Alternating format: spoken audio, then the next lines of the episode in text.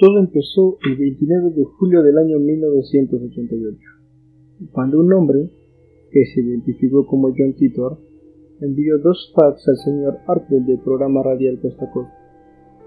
El texto que contenían esos mensajes estaba tan bien redactado que tenían información tan detallada y específica que el señor Penn sentenció que no podía provenir de cualquier ocioso.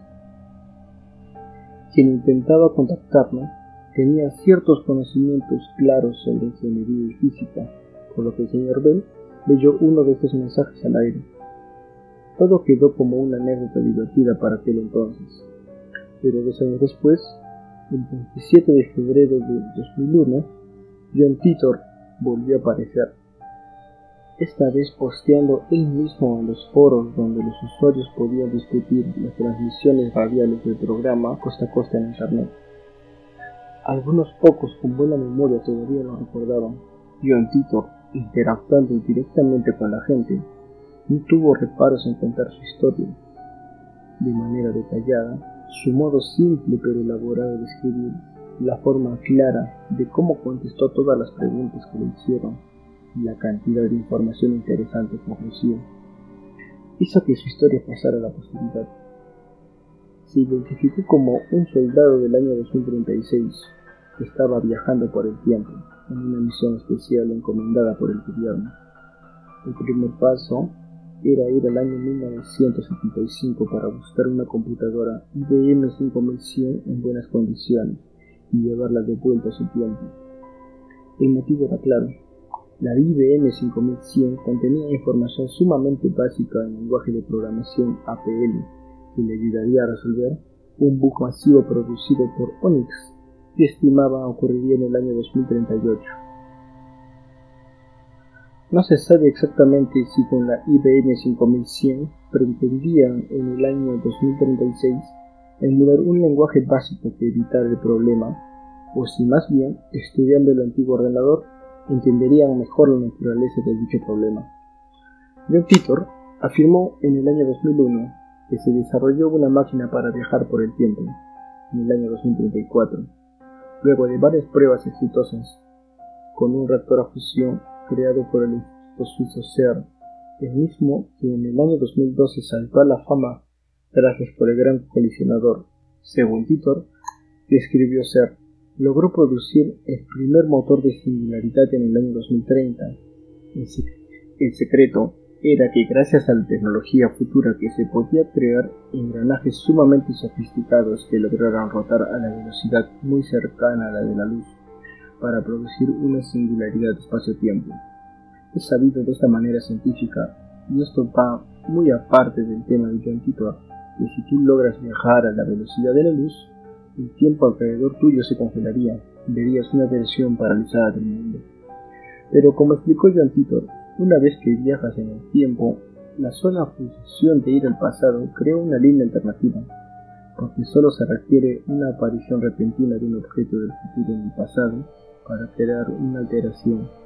No importa lo pequeño que sea, no importa que nadie se dé cuenta, una vez que colocas en el pasado algo que no pertenece a esa época, el tiempo lo audita. Y así se crea una nueva línea la idea era ser sutil y dejar dicha alteración temporal en un 0,0000001%. De esa forma, no se alterará el futuro tal cual está previsto que ocurra. John Titor se jactaba de haberse conocido a sí mismo en el pasado, en numerosas ocasiones. Dijo que él no era el único viajero del tiempo. Habían algunos que venían incluso de épocas mucho más adelantadas que la suya y que en algunas ocasiones el gobierno cometió varios errores. John Titor afirmó que lo notó especialmente porque en la ciudad de Nueva York, donde él estuvo en un proyecto temporal distinto, apareció un rascacielos que no existía ese línea temporal, entre otros cambios menores que consideraron no tan peligrosos.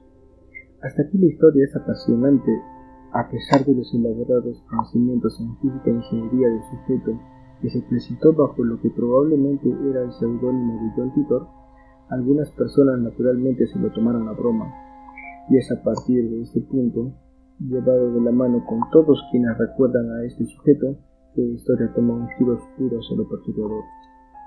John Titor, en el año 2001, advirtió sobre varias cosas que sucederían en el futuro.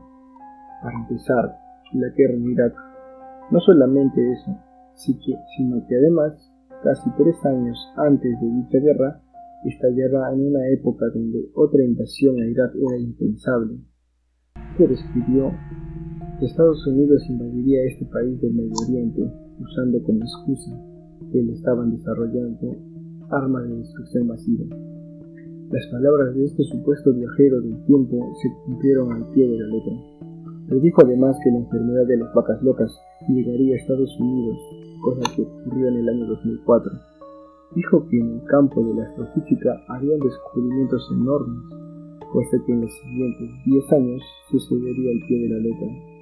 En la década comprendida en el año 2000 y 2010, no solamente se desecharon una innumerables cantidad de teorías que se daban por ciertas, sino que además se descubrieron un montón de planetas extrasolares, entre ellos Liesel, cuando hasta el día de hoy los científicos teorizan que podría haber vida.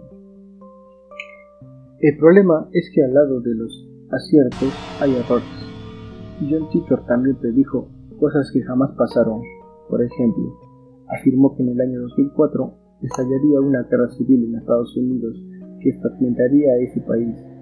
Si bien el tema político se ha recrudecido muchísimo en Estados Unidos y el país está hoy dividido más que nunca entre liberales y conservadores, entre ellos extremistas como el Tea Party, las cosas no llegaron tan lejos como para el estallido de una guerra civil. El problema es que las predicciones más horrorosas de John Titor todavía esperan ser cumplidas o desmentidas en un futuro. Tal vez porque solo se trata de un montaje extraordinariamente bien planeado, tal vez porque la línea temporal volvió a cambiar, o tal vez porque de hecho sí vamos a un futuro no muy brillante. John Titor dijo que la Tercera Guerra Mundial ocurriría en el año 2015.